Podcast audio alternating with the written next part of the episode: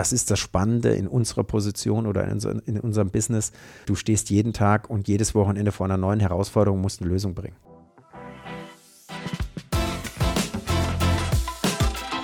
Sportmanagement Insight. Persönlichkeiten aus dem Sportbusiness. Du willst wissen, wie Menschen aus der Sportbranche ticken und wie du von ihren Erfahrungen lernen kannst? Dann ist das genau der richtige Podcast für dich. Mein Name ist Lukas Vogt, ich bin Geschäftsführer an der ESM Academy und darf regelmäßig spannende Akteure aus der Welt des Sports interviewen. Ich freue mich sehr, dass du mit dabei bist und wünsche dir jetzt viel Spaß mit der Folge. Hallo und herzlich willkommen. Heute Harald Gärtner hier zu Gast bei uns im Podcast. Freut mich sehr, dass du hier an diesem ja, Dienstagmittag jetzt schon fast den Weg hergeschafft hast. Wie geht's dir heute so? Gut, gut. Voller, voller Energie. Das freut mich, das braucht man jetzt auch. Das ist jetzt der erste Podcast, den wir hier so vor Ort aufnehmen. Finde ich eigentlich ganz cool, weil es ist einfach eine ganz andere Atmosphäre, wenn man sich direkt sieht. Wir wollen heute so ein bisschen über das Thema reden, wie wird der Fußball zukunftsfähig? Was können wir da machen? Ähm, international vielleicht auch in Deutschland. Bevor wir da reinstarten, möchte ich aber gerne noch mal kurz einen Blick zurückwerfen. Du hast selber in den 90er Jahren 64 Zweitligaspiele gemacht. Düsseldorf, Hannover und Meppen, wenn ich richtig liege. Richtig, richtig. Was hat sich denn von damals zu heute verändert? Vielleicht sowohl auf dem Platz als auch abseits des Rasens?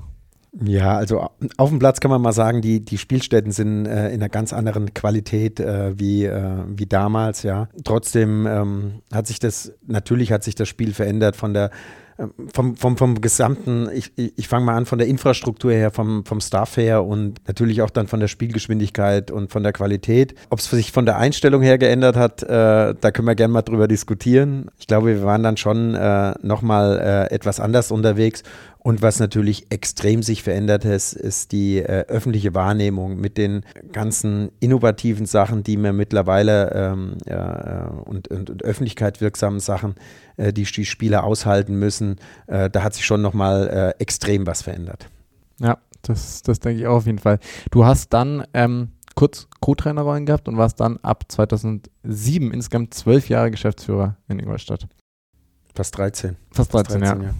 Als du angefangen hast, wart ihr in der Regionalliga, habt euch dann über die dritte Liga, äh, lange die zweite Liga, sogar bis in die Bundesliga hochgeschossen über die Jahre. Was waren denn so deine wichtigsten strukturellen Veränderungen, die du in der Zeit so implementiert hast im Verein? Ich denke mir, da muss man, da muss man etwas, etwas weiter ausholen. Also äh, der Verein wurde 2004 gegründet und als ich äh, 2007 äh, dorthin kam, was äh, ja man wollte äh, in, in, diese in diese dritte Liga, man wollte dort dementsprechend sich positionieren, aber es war erstmal den Verein überhaupt eine Heimat zu geben, äh, den Verein zusammenzuführen. Er war extrem verteilt aufgrund der Fusionierung der beiden Clubs und das war, ein, das war eine große Aufgabe. Die zweite große Aufgabe war natürlich, äh, die Mannschaft so zusammenzustellen und, und die, die, die, die Protagonisten, äh, dass wir auch die sportlichen Ziele erreichen können. Und äh, das ist uns äh, in, den, in den Jahren, äh, denke ich mir, sehr, sehr gut als Team gelungen. Äh, man kann als Milestones, kann man sagen, Umzug äh, vom MTV ins, ins ESV-Stadion. Ähm, wir sind dann direkt aufgestiegen in die, in die zweite Liga, waren dort natürlich auch, ich sage jetzt mal, infrastrukturell und organisatorisch noch nicht so aufgestellt, haben das trotzdem angenommen sind dann in die neu gegründete äh, dritte Liga gekommen. Wir sind nach einem Jahr abgestiegen. Äh, in dieser Zeit der neuen, der neuen Herausforderungen in der dritten Liga haben wir ein Stadion gebaut, äh, beziehungsweise eine neue Infrastruktur äh, für, für Profifußball in, in Ingolstadt und äh, sind dann wieder aufgestiegen in die, in die zweite Liga in der Relegation äh, gegen äh, Rostock. was aber dazu auch immer wieder eine große Herausforderung war, war die Situation, auch die, die Jugend äh, äh, zu positionieren, da eine Basis zu schaffen äh, für äh, die Profimannschaft. Und ja, wenn man auf diese 13 Jahre zurückschaut mit Internationalisierung, äh, Fußballcamps, Fußballschulen, äh, Stadionbau, Aufstiege, mehr Aufstiege als Abstiege, dann die Krönung 14, 15 nach, nach sieben Jahren. Bundesliga, sogar zwei Jahre dort im, im, im Konzert der Großen mitzuspielen dann leider abgestiegen und dann auch, aber auch in der, in der Entscheidung äh, den einen oder anderen Fehler gemacht, vielleicht an einer langfristigeren ähm, Lösung festzuhalten, weil man doch getrieben war, um wieder in die Bundesliga zu kommen. Aber es waren extrem, extrem erfolgreiche Jahre, auf die ich sehr, sehr gern zurückkomme und auch äh, äh, sehr stolz äh, bin, weil das ja auch ein, ein Teil meines Lebens ist. Ja, das glaube ich. Das ist jetzt auch die nächste Frage schon ein bisschen vorweggenommen, weil ich wollte genau da nochmal drauf eingehen, dass ihr dann 15, 16 in der Bundesliga wart, die erste Saison auch relativ souverän dann gehalten habt, aber dann kam die, wie man häufig sagt, schwierigste Saison für Aussteiger, die zweite, ich weiß nicht, ob du es auch so siehst, dass die zweite Saison häufig die schwierigste ist für Aussteiger? Ja, es ist, ähm, ja, ich habe mich dann, natürlich habe ich mich versucht, nach den, nach den Jahren zu reflektieren und was ist, was ist gut gelaufen, was ist schlecht gelaufen, warum hat man die Entscheidung getroffen. Weil wenn man eine Entscheidung trifft, dann trifft man sie ja nicht einfach so aus dem, aus dem, aus dem Bauch raus, sondern man überlegt sehr lange und da war natürlich auch ein, der ein oder andere Fehler war, wo man gesagt hat, ja, vielleicht war man zu gierig in der Zeit, ja. Äh, man hat nicht genau für sich festgelegt, wo steht man eigentlich mit Ingolstadt, was ist eigentlich äh, die Basis. Und im Nachhinein kann ich sagen, die Basis vom, vom FC Ingolstadt ist natürlich äh, diese zweite Liga mit dieser Infrastruktur und der Entwicklung von Jugendspielern, da eine eigene Philosophie zu gehen. Und äh, das wollte man dann äh, äh, später auch nochmal positionieren. Da kommen immer verschiedene Themen zueinander. Aber zu der, zu der Ausgangsfrage, äh, wir hatten mit, äh, mit Ralf Hasenhüttel einen, einen sehr extrem erfolgreichen Trainer äh, bei uns, äh, der natürlich auch äh, dann Begehrlichkeiten von außerhalb geweckt hat. Und äh, man hatte die Mannschaft dementsprechend so positioniert für das zweite Jahr, dass, dass dieses dieses Funktionierende, was da war mit, mit Ralf, mit Thomas, mit, mit, den, mit, den, mit den ganzen Protagonisten, die dort vor Ort waren, äh, das hat sehr, sehr gut funktioniert und jeder hatte seine Rolle und äh, deswegen war das auch äh, zielführend und erfolgreich. Ja. Und daran wollte man festhalten und äh, die Situation kam dann, äh, wie es dann halt so kommt, die Begehrlichkeiten kamen und Ralf hat uns dann äh, äh verlassen und man hat dann versucht, sage ich mal, diesen, diesen Weg weiterzugehen. Und da hat man schon gemerkt, wenn, ein neuer, äh, wenn ein neuer Trainer kommt, wo man davon überzeugt ist, dass er vielleicht diesen Weg weitergehen kann, der aber auch seine eigenen Ideen mit einbringen soll, äh, dass es dann so ein bisschen gewackelt hat. Und trotzdem muss man sagen, wir hatten dann äh, in, dem, in dem zweiten Jahr zwei Trainer. Und ähm, wir hätten es ja fast geschafft noch am, am, am, letzten Spieltag. Da kamen natürlich auch dann dementsprechend auch diese ja, kuriosen Entscheidungen, äh, die dann in der Saison so sind, äh, die dann vielleicht nicht unbedingt in deine Karten äh, spielen Schiedsrichtersituation oder dann auch äh, Ergebnis positionieren oder du hast einen Gegner bekommen, wo du weißt, oh, da muss alles super laufen, dass du die Punkte holst und so bist du eigentlich immer der Musik hinterhergelaufen. Wir haben es dann trotzdem, also die Mannschaft hat einen extrem, extrem guten Charakter und Mentalität bewiesen. Die haben gekämpft bis zum, bis, absolut bis zum letzten Spieltag und wir sind ja dann äh, am vorletzten Spieltag dann in Freiburg, obwohl wir unentschieden gespielt haben, mit einem kuriosen Tor bei Schalke gegen HSV äh, abgestiegen das hat uns nicht jetzt, also es hat uns schon getroffen in dem Moment, aber wir wollten natürlich dann, dann wieder angreifen und dieses Angreifen, das, das äh, hat mir im Nachhinein, äh, muss ich sagen, habe ich gesagt, mh, hm, war vielleicht etwas zu gierig, ja. Da wieder vielleicht über einen drei bis vier Jahresplan zu sprechen, äh, eine gesunde Basis, eine gesunde äh, Mannschaft äh, äh, zu formieren und dann wieder äh, das, das, das Unmögliche möglich zu machen, äh, das wäre der, der bessere und gesündere Weg gewesen. Aber man ist getrieben im Sport, ja, und man will dann vielleicht auch in manchen Situationen äh, zu viel und die Erfahrung, die man da gemacht hat, die bringt man natürlich jetzt in anderen Positionen mit ein. Ja, ähm, eine Frage dann trotzdem noch dazu weil dieser Weg vorher aus der Regionalliga war ja wirklich schon, schon beeindruckend. Erinnerst du dich da, wenn du mal in die Rückperspektive schaust, an irgendwas, wo du sagst, okay, da haben wir strukturell vom Organigramm her, von der Hierarchie oder wie auch immer wirklich was Besonderes, vielleicht auch Neues gemacht, was nachhaltig dann auch diesen Weg geebnet hat, um es überhaupt erstmal bis in die Bundesliga zu schaffen? Nein, ich, ähm, man, muss, man muss im Fußball nicht das Rad neu erfinden, sondern man muss äh, gerade in der Auswahl äh, von Spielern, von Mitarbeitern, wie in allen äh, Unternehmen, äh, ich sage jetzt mal, ein, ein, ein, glückliches Händchen und, und, und versuchen, ähm, die Risiken zu minimieren, vor allen Dingen äh, Mentalität und Charakter in den Verein zu bekommen, der natürlich diese Aufbruchsstimmung hatte und ja, die, man, wollte, man wollte nach oben. Und das hat man, das hat man bei allen Beteiligten gespürt. Und das war, glaube ich, so der Schlüssel, äh, Schlüssel zum, zum Erfolg. Ob das, das sind ja dann verschiedene äh, äh, Stakeholder, die da reinkommen, ob das dann der Trainer ist, der äh, seine Position mit reinbringt. Äh, wir hatten äh, Spieler, die, ich sag mal, zwischen den einzelnen Ligen hin und her, aber auch nach oben wollten, also noch nicht am Ende ihrer äh, ihrer Karriere waren. Äh, du hattest äh, eine sehr, sehr gute Mentalität, Charakter, du hattest eine sehr gute ähm, Zusammenführung äh, der einzelnen Positionen und du hattest auch in diesem, in diesem Backoffice äh, alles Leute, die die extrem hungrig waren, wissbegierig waren und sagen, wir wollen diesen Verein in eine, in eine Position bringen, dass er auf der Fußballlandkarte in Deutschland auch eine Position bekommt. Und äh, wenn, man, wenn man das mal von außen betrachtet, man ist ja eigentlich Bermuda-Dreieck vielleicht falsch ausgedrückt, aber wenn man sieht, äh, äh, in, den, in, den, in den nördlichen Bereich haben wir mit, äh, mit, äh, mit dem Club und mit, mit Fürth äh, äh, zwei Clubs, die schon jahrelang äh, davor waren. wir haben auf der anderen Seite mit Jan Regensburg, die eine ähnliche Rolle eingenommen haben. dann der, der FC Augsburg, ja, und dann natürlich 60 Kilometer weiter mit Unterhaching 60 und Bayern München bist du in einem Umfeld, wo du dir auch klar sein musst, was möchtest du, wo möchtest du hin, welche Erwartungshaltung. Und durch die sportlichen Erfolge sind natürlich bestimmte Strukturen mitgewachsen, vielleicht nicht so schnell, wie es hätte sein müssen. Deswegen kann man auch sagen, dieser, dieser erste, ähm, diese erste Korrektur, wie die wir hatten nach dem ersten Aufstieg, wieder in diese neu gegründete dritte Liga zu gehen, das hat uns gut getan, weil wir dann nochmal die Strukturen innerhalb des Clubs verändert haben. Und äh, mit, dem, mit, dem, mit dem Stadionbau und der neuen Infrastruktur war man natürlich dann auch aufgestellt, äh, um in dieser, in dieser zweiten Liga dementsprechend auch eine Rolle zu spielen. Mentalität nicht nur auf dem Platz, sondern in der ganzen Geschäftsstelle. Das ja. finde ich gut. Das finde ich gut. Du warst dann anschließend ähm, nach einer kurzen Pause erstmal im Ausland in verantwortlicher Rolle. Äh, Austria Klagenfurt. Was läuft denn in Österreich ganz anders, womit du vielleicht vorher gar nicht gerechnet hast? Ja, es war auf jeden Fall eine, eine, eine spannende Aufgabe, weil es auch wieder äh, darum ging, ähm, einen Verein äh, zu strukturieren, zu entwickeln und äh, nach oben zu führen. Da muss man ein bisschen weiter ausholen. In Klagenfurt, äh, ne, der Verein hat eine, eine, bewegte Tradition hinter sich, ja.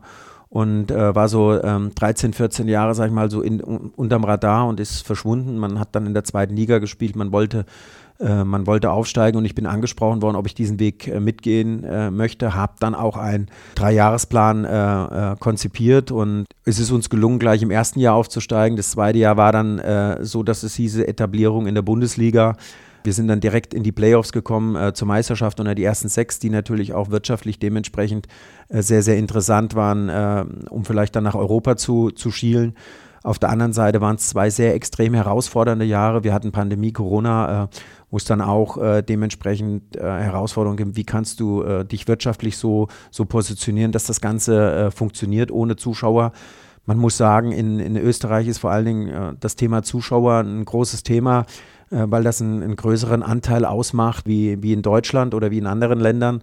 Äh, auf der anderen Seite, wenn man da dann die TV-Vermarktung sieht, äh, erste Liga alles, zweite Liga nichts, ja, das ist dann auch nochmal ein, ein, neues Sichtfeld. Aber für mich war es extrem spannend, weil du ähm, ja aus einem, einem Umfeld kamst nach 13 Jahren äh, erster Liga, zweiter Liga und dritter Liga, äh, wo sehr, sehr viel schon vorgegeben wird und sehr viel positioniert war, wo du gedacht hast, ja klar, du sprichst über Profifußball, aber du hast nochmal andere Herausforderungen, vor allen Dingen im wirtschaftlichen Bereich. Wie kannst du was darstellen?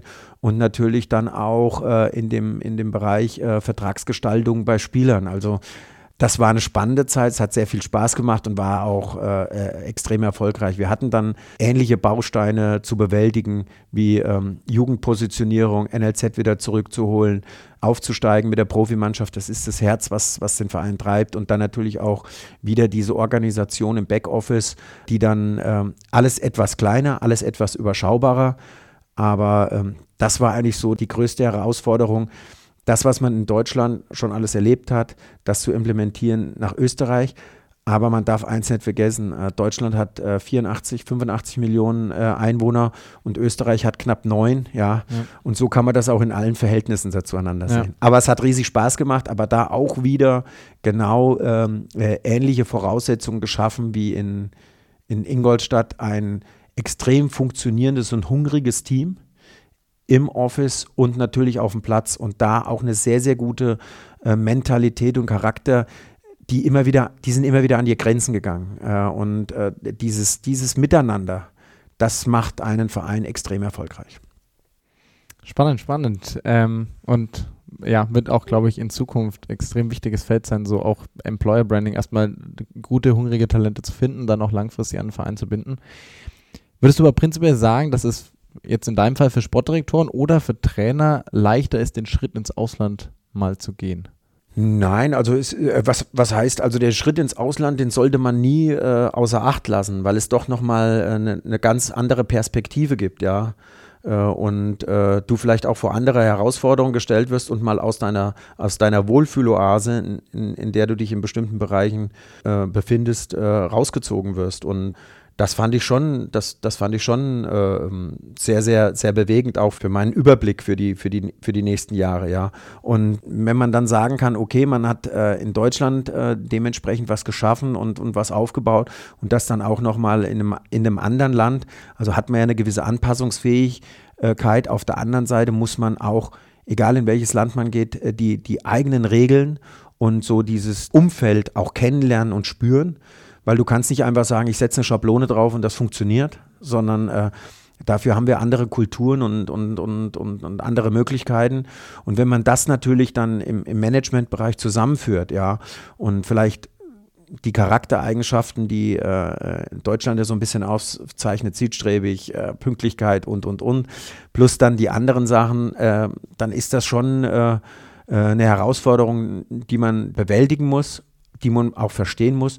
Und für mich ist es immer ganz wichtig, ähm, dass der Mensch im Mittelpunkt steht, weil der hat seine Eigenheiten, äh, der ist nicht jeden Tag gleich.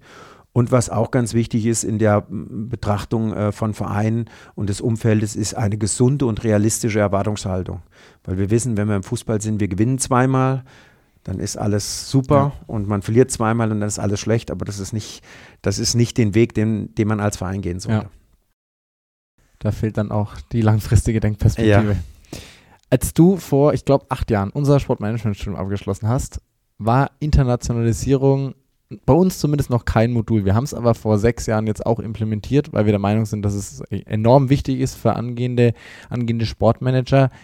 Welche Rolle spielt es deiner Meinung nach in, ja, in der Position eines Sportmanagers oder vielleicht auch in der Ausbildung dahin? Ja, also in der Ausbildung äh, finde ich es find sehr gut. Äh, ich finde aber auch, ähm, dass es sehr herausfordernd ist für die, für die Studierenden, ähm, aufgrund der Situation, dass, was ich eben gerade schon angedeutet habe, dass du natürlich in, in, in jedem Land auch äh, eigene Regeln hast oder eigene Situationen, ob das äh, was das, nicht was das Spiel auf dem Platz betrifft, aber was die Lizenzierungsunterlagen betrifft oder äh, arbeitsrechtliche Themen oder ähm, ja, wie, welche Herausforderung ist es in der Struktur, ein, ein Stadion, äh, sag ich mal, dementsprechend am Spieltag herzurichten und, und, und. Aber ich denke, man bekommt da äh, in dem Studierendenbereich einen sehr, sehr großen Überblick. Was auch wichtig ist, ist die Sprache. Das ist auch nochmal sehr, sehr, sehr, sehr interessant. Äh, in den meisten Bereichen wird ja, wird ja Englisch gesprochen. Ähm, ich äh, finde das auch gut. Auf der anderen Seite sage ich mal, aber wenn ich in einem Land als Sportdirektor arbeite, sollte ich auch versuchen, äh, die Sprache zu erlernen und äh, dementsprechend ein Teil dieses Ganzen zu sein, ja. Weil im Endeffekt ist ja jeder so ein Rädchen, damit das nach, nach, nach vorne gebracht wird. Und äh, zur Herausforderung, als ich hier angefangen habe, für mich war das schon eine große Herausforderung, weil ich ja schon in Position war. Und äh, für mich war äh, sehr, sehr gut, dass man diese Flexibilität gehabt hat. Nochmal äh, die Sachen, die man, ja, die man gelernt hat und die man als Spieler mitgenommen hat, wo man schon über den Tellerrand hinausgeguckt hat, nochmal in bestimmten Modulen nochmal dargelegt bekommen hat, wie kann man anders drangehen. Und dieses, dieses breite Fachwissen, was man dann dort sich äh, angeeignet hat, das hat mir, das hat mir sehr viel äh, gebracht, für dann auch äh, bestimmte Themen aus einer anderen Perspektive zu sehen. Cool, danke du warst selber, hast deine Co-Trainer-Erfahrung gehabt. Wir haben ähm, Dieter Hecking jetzt hier in Nürnberg, der erst jahrelang Trainererfahrung hat, jetzt im äh, Sportvorstand. Wir haben Martin Schmidt in Mainz, der auch einen ähnlichen Weg gegangen ist, der auch in Augsburg, Mainz, Wolfsburg Trainer war und dann jetzt der Sportdirektor unterm Heidel. Hat das für dich, glaubst du, das hat irgendwie Vorteile oder welche Schwierigkeiten sind da vielleicht auch dabei, wenn man eben diese Rolle geht und erst die Trainerposition hat und danach dann in die, in die Managementrichtung geht in einem Verein? Ja, ich denke mir, man muss es ja so sehen, es gibt ja verschiedene Sichtweisen. Ähm, ähm, wir haben ja in, der England, in, in, in, England so eine ähnliche Situation, dass der Trainer eigentlich auch der Manager ist, ja. Ich will es mal hier vergleichen. Ich finde die Struktur in, in Deutschland sehr gut, dass wir einen Trainer haben, einen, einen Sportdirektor und einen Sportvorstand. äh, wo wir doch ähm, dementsprechend natürlich Felder haben, die vielleicht auch zu, zu Problemen führen können.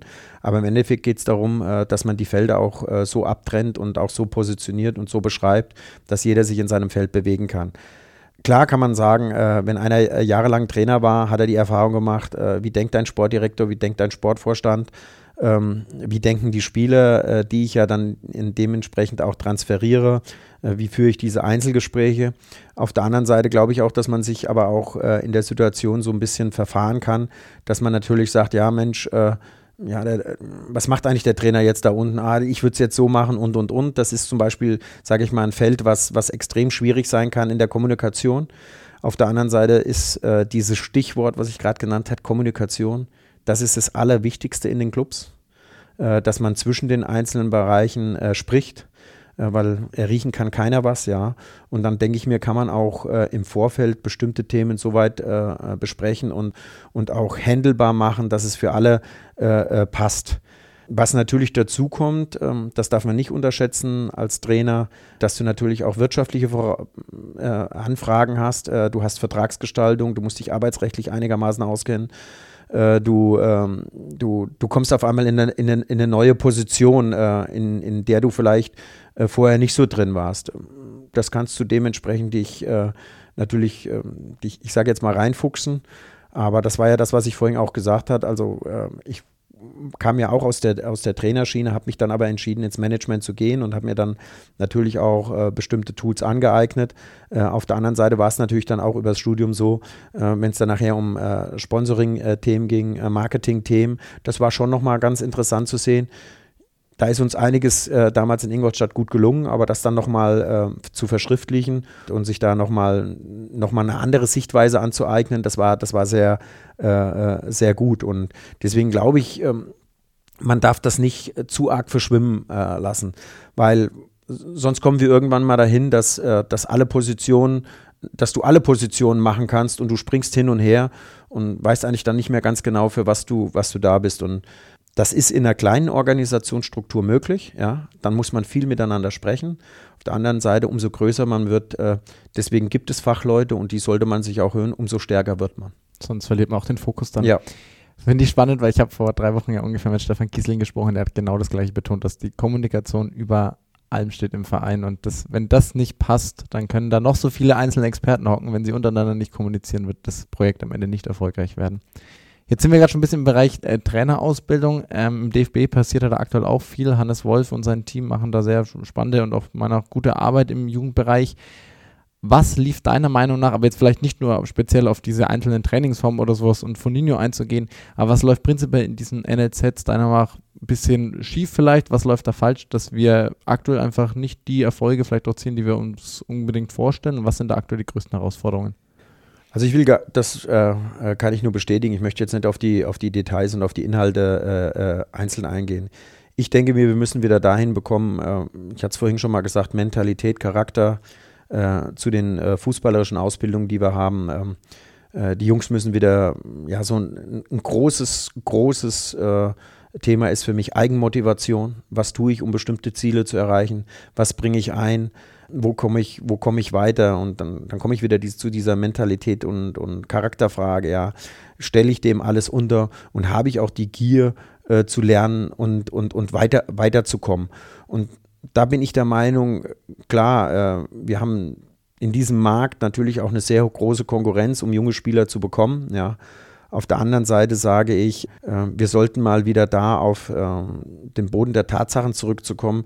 Es muss ein Jugendspieler nicht äh, dementsprechend finanziell so ausgestattet werden, als wäre, als wäre er schon Profi, sondern er soll sich dorthin bewegen. Und ich, ich denke mir, die, die diesen, diese gesunde Basis haben und diesen gesunden Weg gehen, die werden sich auch auf kurz oder lang durchsetzen. Auf der anderen Seite aber auch äh, dann in den Mannschaften Positionen übernehmen, äh, über die wir immer sprechen. Führungspositionen, äh, wer führt die Mannschaft, wer sind die Leader, wer bringt das mit, ist er auch bereit, sag ich mal, gegen Widerstände anzukämpfen. Und da sehe ich Widerstände anzukämpfen, da sehe ich einen sehr, sehr, sehr großen ähm, Einfluss drauf. Der Jugendspieler, dem wird ja mittlerweile so viel abgenommen. Ähm, wir haben verschiedene Einflüsse, Eltern, äh, äh, Berater, Trainer und, und, und. Wir sollten ihn versuchen, so normal wie möglich sich entwickeln zu lassen und auch seine Fehler machen zu lassen, aber dann aber auch ihn darauf hinzuweisen und sehen, reflektiert er sich und wir können nicht einfach sagen, wir haben euch, ich sage jetzt mal, wir haben uns alle lieb. Wenn ich ein Spiel verliere, dann muss ich auch wissen, ich habe es verloren. Und äh, wenn ich Fehler gemacht habe, dann muss ich auch mit der Kritik klarkommen. Weil umso höher ich komme, umso, ich sag mal, der, die Pyramide spitzer wird und ich gehe in den großen Leistungsbereich, dann muss ich mich genauso diesen, diesen Themen stellen. Ja. Ich bin selbst auch Jugendtrainer, ähm, zwar hier Amateurniveau, aber trotzdem auch wir stellen uns als Verein immer wieder die Frage, wie wir A, weitere Talente bekommen, wie wir die Kids für den Sport begeistern und sowohl als Spieler, aber auch auf der anderen Seite auch für den Sport insgesamt als Fans begeistern. Dass wir Leute, Kids ins Stadion bekommen und so weiter. Also jetzt nicht bei uns im Amateurverein, aber prinzipiell. Hast du da Ansätze, wie man die Jugend ähm, nachhaltig auch für den Fußball begeistern kann? Ja, das ist schon, das, äh, das, das gebe ich ganz offen zu. Das ist jetzt zu meiner Zeit damals, als ich Jugendlicher war, und jetzt, äh, ich habe zwei Jungs, äh, die ja auch diesen Herausforderungen äh, sich stellen müssen oder gestellt haben. Du hast natürlich jetzt eine ganz andere, breitere Basis, äh, wo du dementsprechend abgelenkt werden kannst, ja. Äh, früher war es natürlich so, dass du gesagt hast, Mensch, äh, ich will Fußball spielen. Trotzdem bin ich der Meinung, wir haben genug Talente und wir haben genug Jugendliche, die Sport treiben wollen. zum Schluss wird sich herausstellen, in welche, in welche Sportart sie geht. Ich, ich denke, man, man sollte sie nicht äh, sie, sie, sollten sich nicht zwingen, sondern sie sollten erstmal überhaupt versuchen, eine Mannschaftssportart zu machen oder eine Sportart, um ihre Leidenschaft nachzugehen, Bewegung, äh, äh, das Thema. Auf der anderen Seite sage ich natürlich, in einer Fußballmannschaft und in einer Mannschaft aufzuwachsen äh, und auch diese Themen äh, mitzunehmen, äh, finde ich, find ich extrem wichtig für auch die eigene Persönlichkeit, sich vielleicht auch mal zu integrieren, ja, sonst mache ich halt eine Einzelsportart. Aber was für mich ganz oben steht, warum haben wir Fußball gespielt? Wir haben Fußball gespielt, weil wir diese Leidenschaft gehabt haben und den Spaß und die Freude an dem, an dem was man getan hat. Und nicht ein Muss. Ja. Und äh, ich, ich denke mir, wenn das die, die Jungs und die Mädels äh, dementsprechend wieder mitnehmen, und da gibt es genug, äh, dann mache ich mir überhaupt keine Gedanken darüber, äh, dass der Fußball über Jahre hinweg äh, die Nummer eins ist in, in, in den einzelnen Ländern wenn wir mal weggehen jetzt von quasi diesem kleinen, ähm, nur auf, auf, den Jugendbereich, sondern uns mal wieder aufs große, in ganz Deutschland den Fußball fokussieren, glaubst du, wir brauchen Strukturen wie in England, Auflösung der 50 plus 1 Regel etc., um wettbewerbsfähig zu bleiben? Oder kann Deutschland da mit den Bestimmungen, die sie haben oder auch mit, diesen, mit dieser Tradition, die schon hier eine extrem hohe Rolle noch spielt, wettbewerbsfähig bleiben langfristig? Also es ist ja so, ich meine, diese 50 plus 1 Diskussion, äh, die wird ja schon über, Jahr, über Jahre hin äh, ähm, geführt. Ich, ich denke mir, es muss erstmal jeder wissen, was bedeutet eigentlich 50 plus 1 und, und was bedeutet das für einen Verein. Und äh, ich denke mir, wie in allen anderen äh, Bereichen äh, kann sich der Verein bestimmte äh, Regeln selbst geben. Ja? Und äh, wenn er der Meinung ist, äh, einen Investor mit reinzunehmen, der mir vielleicht eine wirtschaftliche Flexibilität gibt, aber dadurch auch vielleicht eine andere Konkurrenzfähigkeit, dann, dann kann ich das für mich als, als Verein selbst entscheiden. Ja?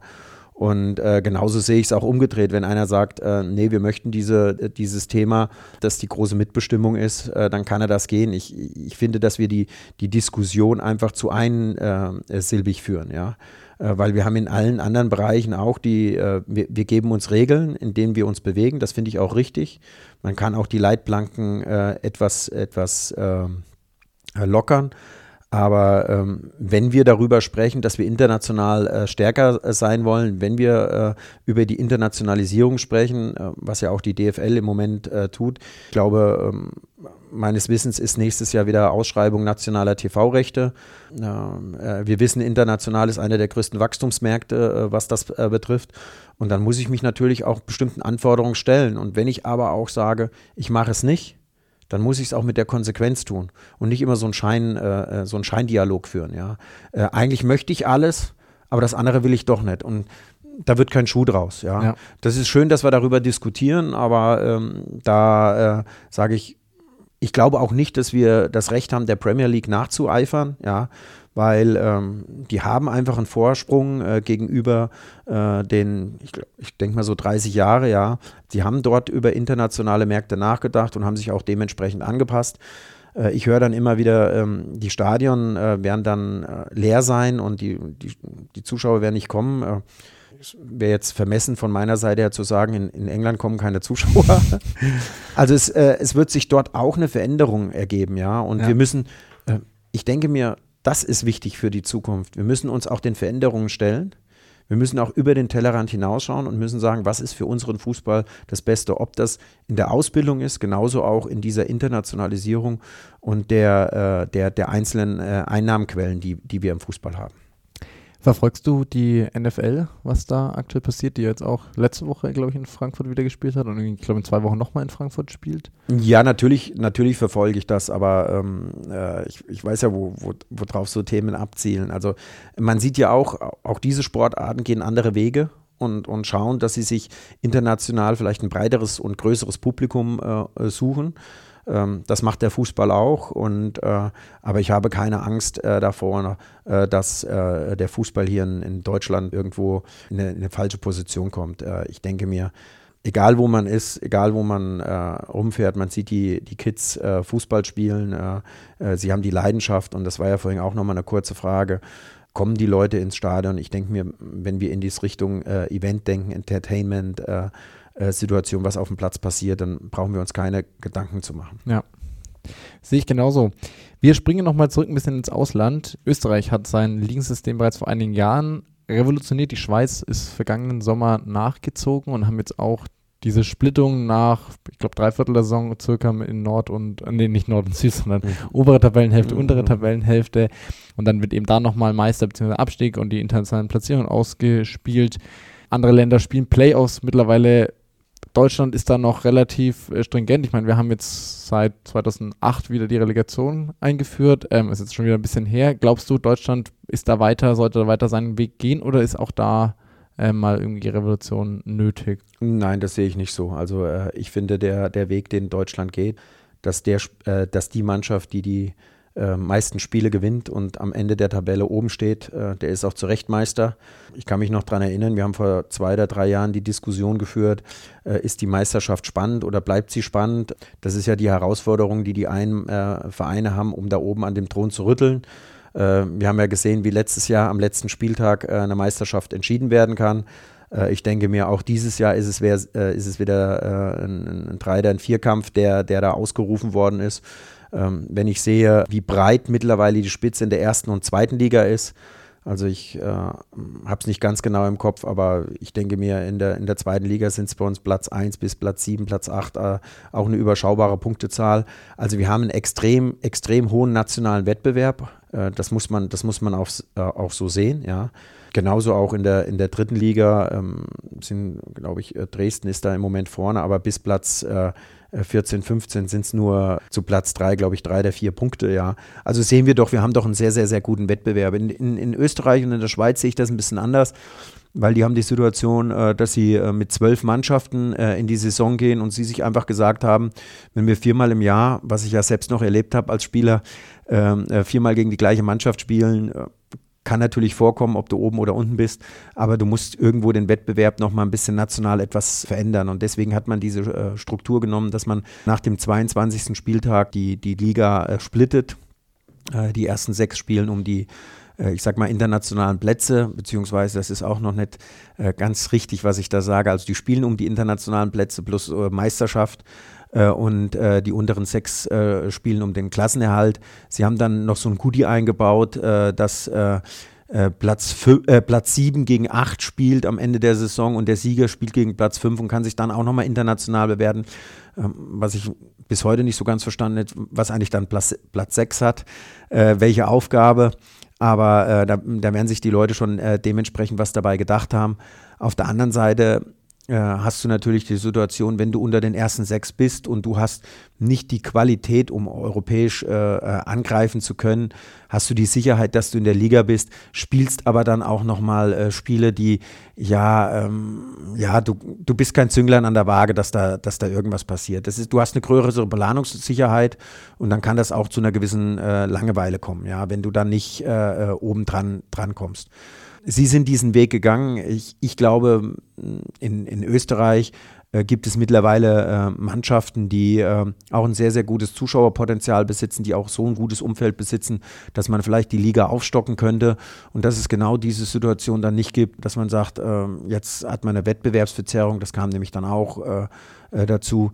In dem Jahr, wo ich noch in Österreich war, war es ganz bitter für Ad, äh, Admira äh, Wacker Mödling oder Admira Wien äh, mit Andy Herzog, äh, die eigentlich eine richtig, richtig gute Saison gespielt haben, bis zum 22. Spieltag, dann siebter oder achter waren, aber dann am letzten Spieltag abgestiegen sind. Jetzt kann man sagen, das war spannend, aber wenn man die Punktedifferenz gesehen hat zu der Zeit, wären sie nie mehr in die Situation gekommen.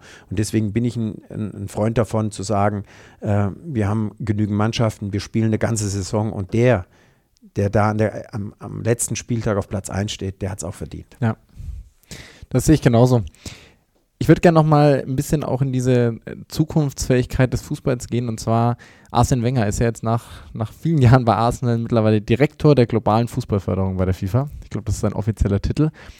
Und es werden ja immer wieder auch Regeländerungen in den Raum geworfen. Eine Sache, mit der sie sich jetzt beschäftigt haben, ist die Umkippung des, äh, der Abseitsregel. Also, dass man quasi nicht im Abseits steht, sobald ein Körperteil vor dem letzten Verteidiger ist, sondern dass man so lange nicht im Abseits steht, solange noch mindestens ein Körperteil dahinter ist. Wie stehst du allgemein zu solchen äh, Reformen, die da immer wieder diskutiert werden? Ich finde gut, dass, äh, dass darüber diskutiert wird. Man muss sachlich bleiben und man muss, äh, das, das fordert ja auch das Ganze heraus, wie kann ich das Spiel attraktiver machen. Äh, ich hatte es ja eben gerade schon mal gesagt, es ist natürlich äh, toll zu sehen, wenn man in andere Sportarten guckt, wie knapp es sein kann bis, äh, bis zur letzten Sekunde. Aber sind wir doch mal ganz ehrlich, äh, wir haben viele spannende äh, äh, Spiele gesehen, ja, äh, egal in welchen, in welchen Wettbewerben. Und so schlecht äh, können die Spielregeln für unser geliebtes Fußball äh, nicht sein. dass man da sich dann nochmal Gedanken macht und von und der Sinnhaftigkeit, das finde ich okay, weil wenn man sich Gedanken macht, ist immer wieder alles in Bewegung, es passiert was. Das ist ja das, was das ganze Thema spannend macht.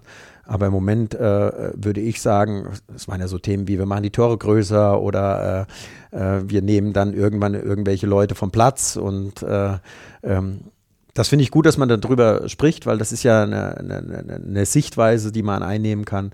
Aber auf der anderen Seite bin ich mit dem, ja, wie wir es im Moment machen, und da bin ich vielleicht noch zu, zu arg Traditionalist, finde ich das ganz gut. Ja, aber ich meine, es gibt ja mit der, mit der Kings League von Gerard Piquet ähm, oder ich glaube, Mats Hummels und Lukas Podolski haben jetzt die Woche irgendwie auch was ausgerufen. Es gibt ja andere Formate, die dann sowas vielleicht auch abdecken, aber ich, ich bin da auch, auch wenn ich noch etwas jünger bin, auch sehr traditionell veranlagt.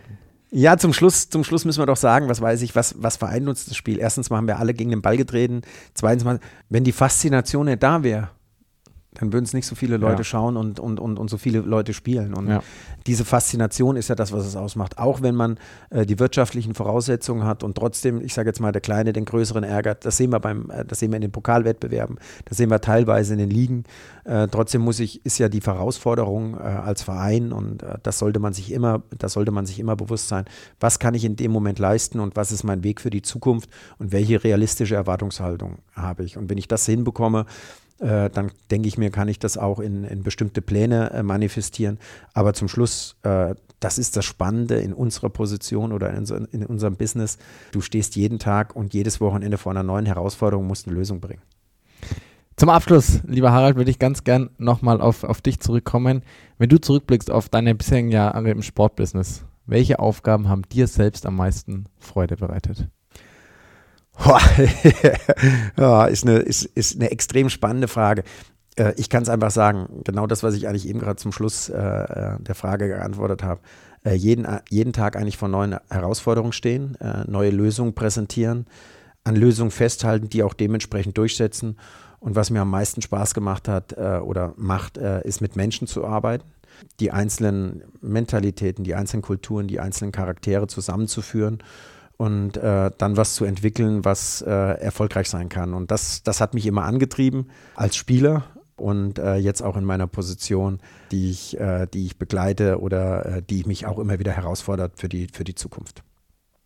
Dann bleibt mir nur übrig zu sagen, vielen, vielen Dank, Harald, für deine Zeit, für deinen ja, spannenden Input in diese verschiedenen Bereiche, wie man den Fußball zukunftsfähiger machen kann, ob es Internationalisierung ist, ob es die Jugendausbildung ist, was wir alles da jetzt auch hatten. Vielen Dank, dass du hier warst und alles, alles Gute dir für die Zukunft. Vielen Dank.